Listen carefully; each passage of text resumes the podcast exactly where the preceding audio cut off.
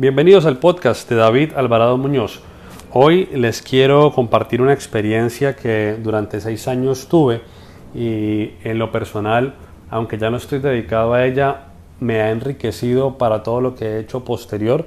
Fue un momento que transcurrió desde el año 2008, cuando conocí una compañía de mercadeo multinivel, una empresa multinacional en ese momento presente en casi 60 países y hoy en día pues mucho más y estuve vinculado con, esa empresa eh, como un representante independiente de ventas durante seis años, hasta el año 2014.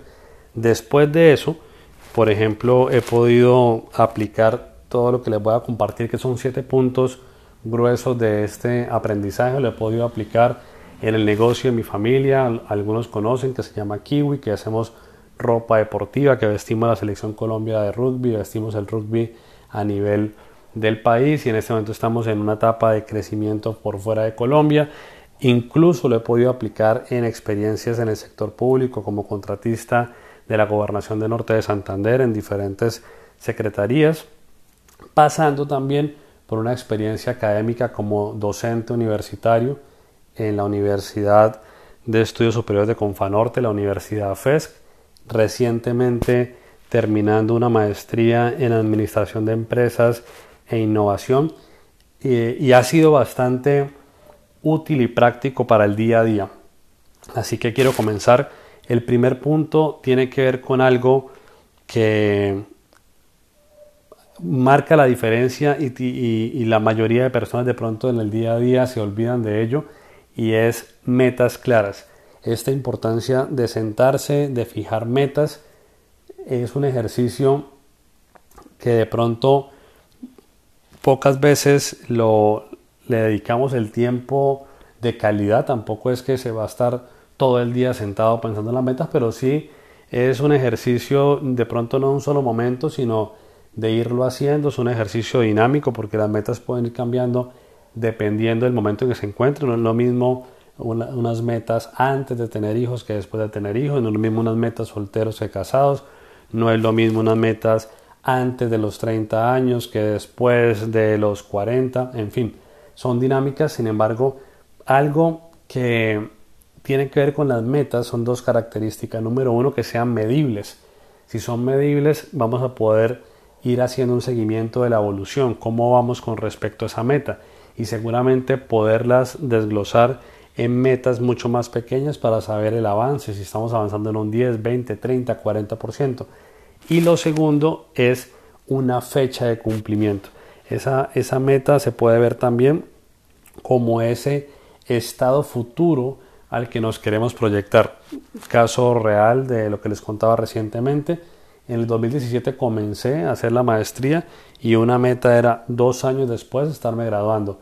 Hace más o menos tres semanas sustenté la tesis y estoy esperando aproximadamente un mes para la fecha del grado quiere decir que se cumplió una meta, es importante cerrar ciclos. Muchas veces en la vida he comenzado algún curso de un idioma, por ejemplo en Duolingo, si miro la aplicación, de pronto tengo dos o tres cursos de idiomas iniciados más no terminados. Sin embargo, esa aplicación en particular nos permite saber cómo vamos avanzando.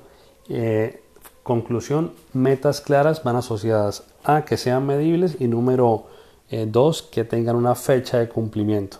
Ahora, si no se cumplió con esa fecha, se puede replantear, pero siempre es importante una fecha de cumplimiento. Segundo punto, un sistema de gestión del conocimiento. En este caso, eh, la experiencia personal que tuve, habían unas academias, se llamaban academias, pero ¿qué era eso? Básicamente era un sistema de capacitación y quiero hacer énfasis en la palabra sistema porque todo giraba en torno a, esa, a, esa, a esos dos días. En este caso funcionaban dos días a la semana, dos horas cada día y era algo a lo que todos los líderes le daban muchísima énfasis, mucho respeto a ese espacio. Naturalmente el ejemplo, porque pues no es lo mismo decir que el espacio para formarse, el espacio para capacitarse era importante y no estar presente como líder. Por lo tanto, todo partía del ejemplo, pero llevemos esto al contexto de su empresa, al contexto de su emprendimiento, cuáles son las temáticas que debemos estar aplicando. En el caso de la empresa nuestra, estamos generando este espacio desde más o menos hace un año. Hemos empezado a cambiar la cultura porque de golpe eh, querer hacer un sistema de formación cuando no se tiene eh, la costumbre, cuando no se tiene el hábito, pues va a ser muy difícil. Entonces, comenzar por una cultura que permita ablandar un poco a las personas, que permita un poco romper el hielo, personas más aún cuando son personas como en el caso de la empresa de mi familia que pueden llevar 15 años, que pueden llevar 7, 8 años, 10 años con nosotros y vienen acostumbrados a una forma de trabajar, vienen acostumbrados a una forma de ser de un líder, en este caso el líder era mi papá, aún mi papá está presente, pero estamos en esa transición de mi hermano tomando el liderazgo, yo entré a la empresa también, entonces en esa transición pues naturalmente la cultura es ese vehículo que nos facilita poder hacer el ambiente un poco más amable para que la capacitación comience. Hoy en día que hemos avanzado estamos ya en otros temas, estamos mirando cómo el conocimiento circula, por ejemplo, hay un bordador, entonces cómo el conocimiento del bordador puede transferirse a otra persona, digamos el del estampado, cómo el conocimiento del área de diseño, donde hay tres personas, puede también circular y transferirse a otra persona de la empresa, cómo un área de la producción tan importante como es el corte eh, no recae solamente en dos personas, sino que también empezamos a formar otro tipo de, de personas que tengan un conocimiento similar e ir haciendo una escuela. Entonces, al final también eh, conseguimos otro punto y es el crecimiento personal. Nosotros en particular en Kiwi estamos comenzando, ya llevamos dos meses con unos espacios para la lectura. O sea, sacamos del tiempo de trabajo, estamos sacando eh, semanalmente una hora para la lectura, una hora no es mucho tiempo, pero antes no se hacía.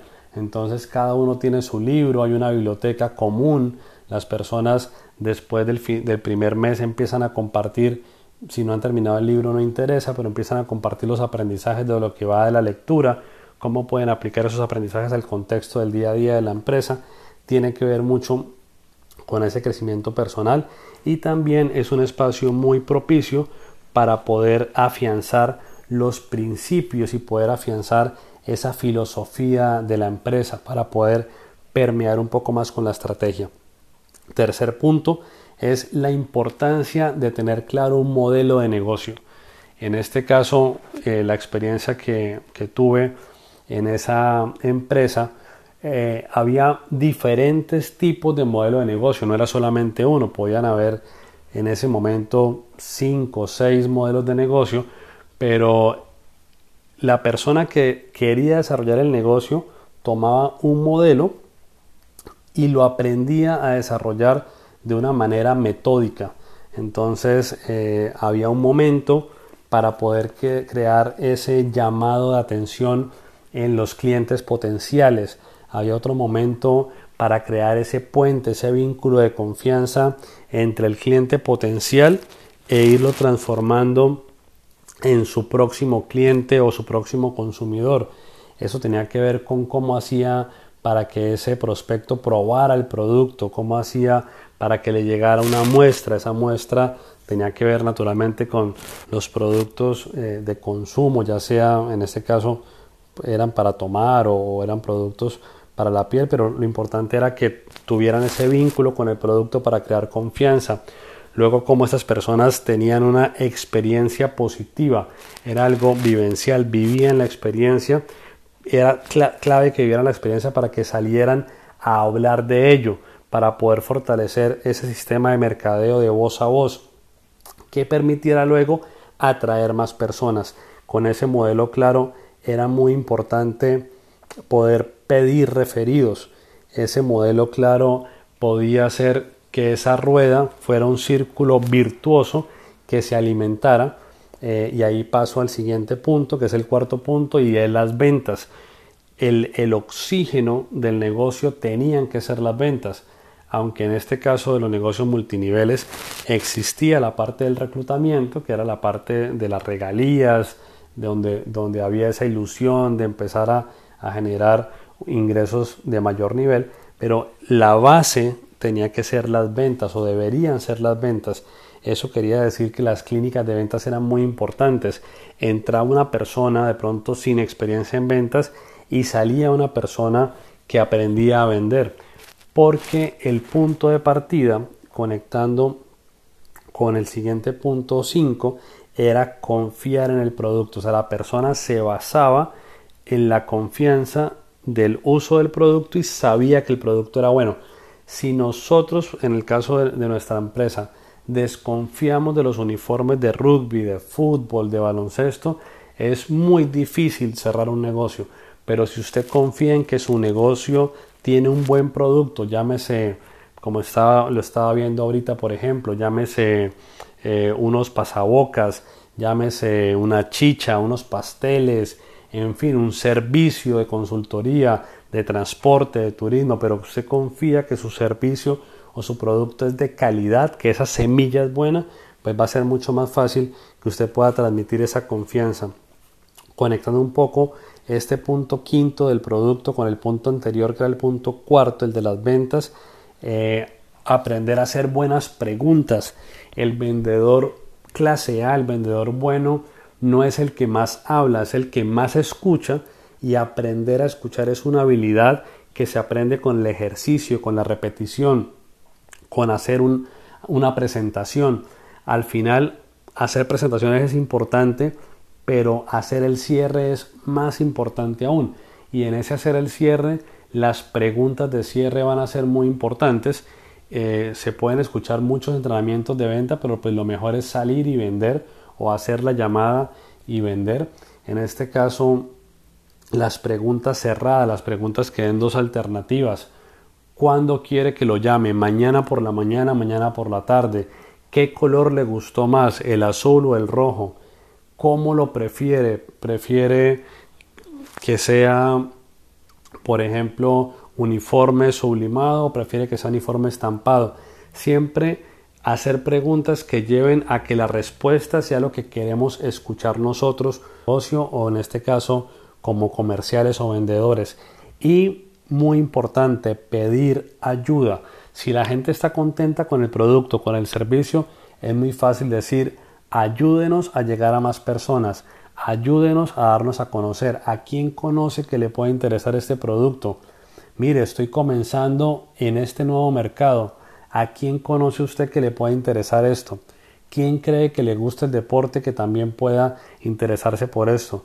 ¿Qué otra persona en su ciudad puede estar interesada en los uniformes de rugby? ¿Qué otro club conoce que se esté formando? ¿Me puede presentar a su vecino? ¿Me puede presentar a su jefe? ¿Me puede presentar a su esposo? Pedir siempre ayuda con referidos va a ser muy importante. Si se ha creado la confianza, lo más seguro es que nos ayuden. Ahora, la pregunta que me, sirve mucho, me sirvió y lo sigo usando es, ¿qué es lo peor que puede pasar? O sea, si no nos arriesgamos a hacer la pregunta, si no nos arriesgamos a romper el hielo, si no nos arriesgamos a salir al mercado, nunca va a pasar nada. Si no nos arriesgamos, la certeza es 100% que no va a ocurrir nada, que no hay riesgo. Pero en el riesgo es donde están las oportunidades. Entonces, siempre buscar la forma de una manera muy profesional sin ser eh, tipo mucha gente utiliza muchos memes eh, de gente fanática, ¿no? Sin caer en el fanatismo, con mucho respeto, siempre pidiendo permiso. Creo que a la gente le gusta mucho esa forma de expresar respeto. Sexto punto es conseguir un mentor. En esta experiencia que les cuento, claramente yo estaba llegando y habían personas con un año más que yo, dos, tres, cuatro, cinco, diez años más que yo. Siempre invitaban en los eventos que suelen hacer este tipo de compañías de mercadeo multinivel, invitaban gente con más experiencia. Y eso lo que hacía era también, bueno, crear un poco de confianza sobre un poco el, el futuro, pero en este caso aplicado a los negocios que estamos hablando, esta persona con experiencia es el que ya pasó por lo que nosotros podemos estar pasando. Entonces, en este caso el mentor puede ser un colega que tiene más tiempo, incluso importante de otra industria. Acá, acá puede ser interesante hacernos la pregunta, ¿qué tan beneficioso puede ser crear una junta directiva? Eh, sabemos y estamos acostumbrados a que las juntas directivas funcionan para empresas grandes, pero ¿por qué no para una empresa mediana? ¿Por qué no para una empresa pequeña una junta directiva donde esos invitados a la junta directiva son personas muy diferentes a nosotros, con otra visión, ojalá con experiencia en otro tipo de industrias, con otro tipo de fortalezas que nos puedan ayudar a observar de pronto dónde hay oportunidades que estamos dejando pasar o que no estamos viendo nosotros. Entonces, esa parte de tener un mentor. Hay otra forma también que la uso, la aprendí en esta experiencia y la, uso con frecuencia diaria y tiene que ver con buscar mentores en los libros. Si queremos, por ejemplo, eh, saber cómo piensa Barack Obama, pues hoy en día podemos usar YouTube, un video de Barack Obama, eh, Instagram, Facebook, es muy fácil y también los libros, en este caso un podcast como lo que estoy haciendo en este momento. Eh, otra opción puede ser un audiolibro, pero hay diferentes herramientas, llámese de audio con podcast o audiolibro, llámese eh, audiovisual con los videos o en este caso de lectura y podemos tener el acceso directo a cómo piensa esa persona. Si queremos saber cómo piensa Richard Branson, lo mismo, un video de Richard Branson, cómo piensa Mohamed Yunus, Premio Nobel de la Paz, videos de conferencias de Mohamed Yunus, libros que han escrito ellos. Entonces, tener un mentor, eh, además de, de, ser importante tenerlo de carne y hueso, hablar por teléfono, una persona cercana, también apoyarse de mentores a otro nivel, incluso que ya pueden no estar en este mundo, pero dejaron videos, dejaron libros, dejaron material que podemos revisar. Importante tener un mentor que nos pueda orientar. Séptimo y último punto para cerrar, la planificación. Esta planificación tiene que ver con esas metas claras del primer punto que nos hemos fijado. Si estas metas claras se monitorean, y es lo que se llama un sistema de monitoreo y evaluación, pues va a ser algo real. De lo contrario, las metas van a quedar escritas en un tablero, ¿sí? Y la gente habla mucho y suena muy bonito el tablero de los sueños y el libro del secreto. Hay, hay, mucha, mucha carreta en ese cuento, pero si al final la meta está escrita, porque hay gente que dice la tengo en la cabeza, tiene que estar escrita para que a su vez se pueda hacer ese monitoreo y evaluación y con ese enfoque claro de las metas y el monitoreo y evaluación va a ser mucho más factible que nos podamos acercar a esos objetivos, en este caso de la empresa, pero también aplica a nivel personal, aplicándolo a la relación de pareja, a la relación con los hijos, a la relación con los hermanos, incluso a la relación personal a nivel de salud física, eh, en lo que estamos comiendo, en el deporte que no estamos haciendo pero que queremos hacer o en el que ya hacemos. Me gusta mucho el deporte y es fácil colocarse metas con el deporte. ¿Cuántas veces yo he dicho voy a comenzar el gimnasio y aún no lo comienzo y bueno, en otro momento lo hice, lo abandoné? Pero una meta interesante es comprometerse con personas cercanas, con la familia, con los hijos. Por ejemplo, si hablamos del deporte, voy a hacer la próxima carrera X en mi ciudad y me voy a inscribir y me voy a preparar porque la carrera tiene una fecha, porque la carrera tiene una distancia en kilómetros, son 5, son 10 kilómetros, porque esa carrera me da la oportunidad de decir faltan 50 días, faltan 30 días, faltan 8 días, es mañana la carrera. De esa manera culminamos este séptimo y último punto que tiene que ver con el monitoreo y evaluación de las metas que hablamos en el primer punto.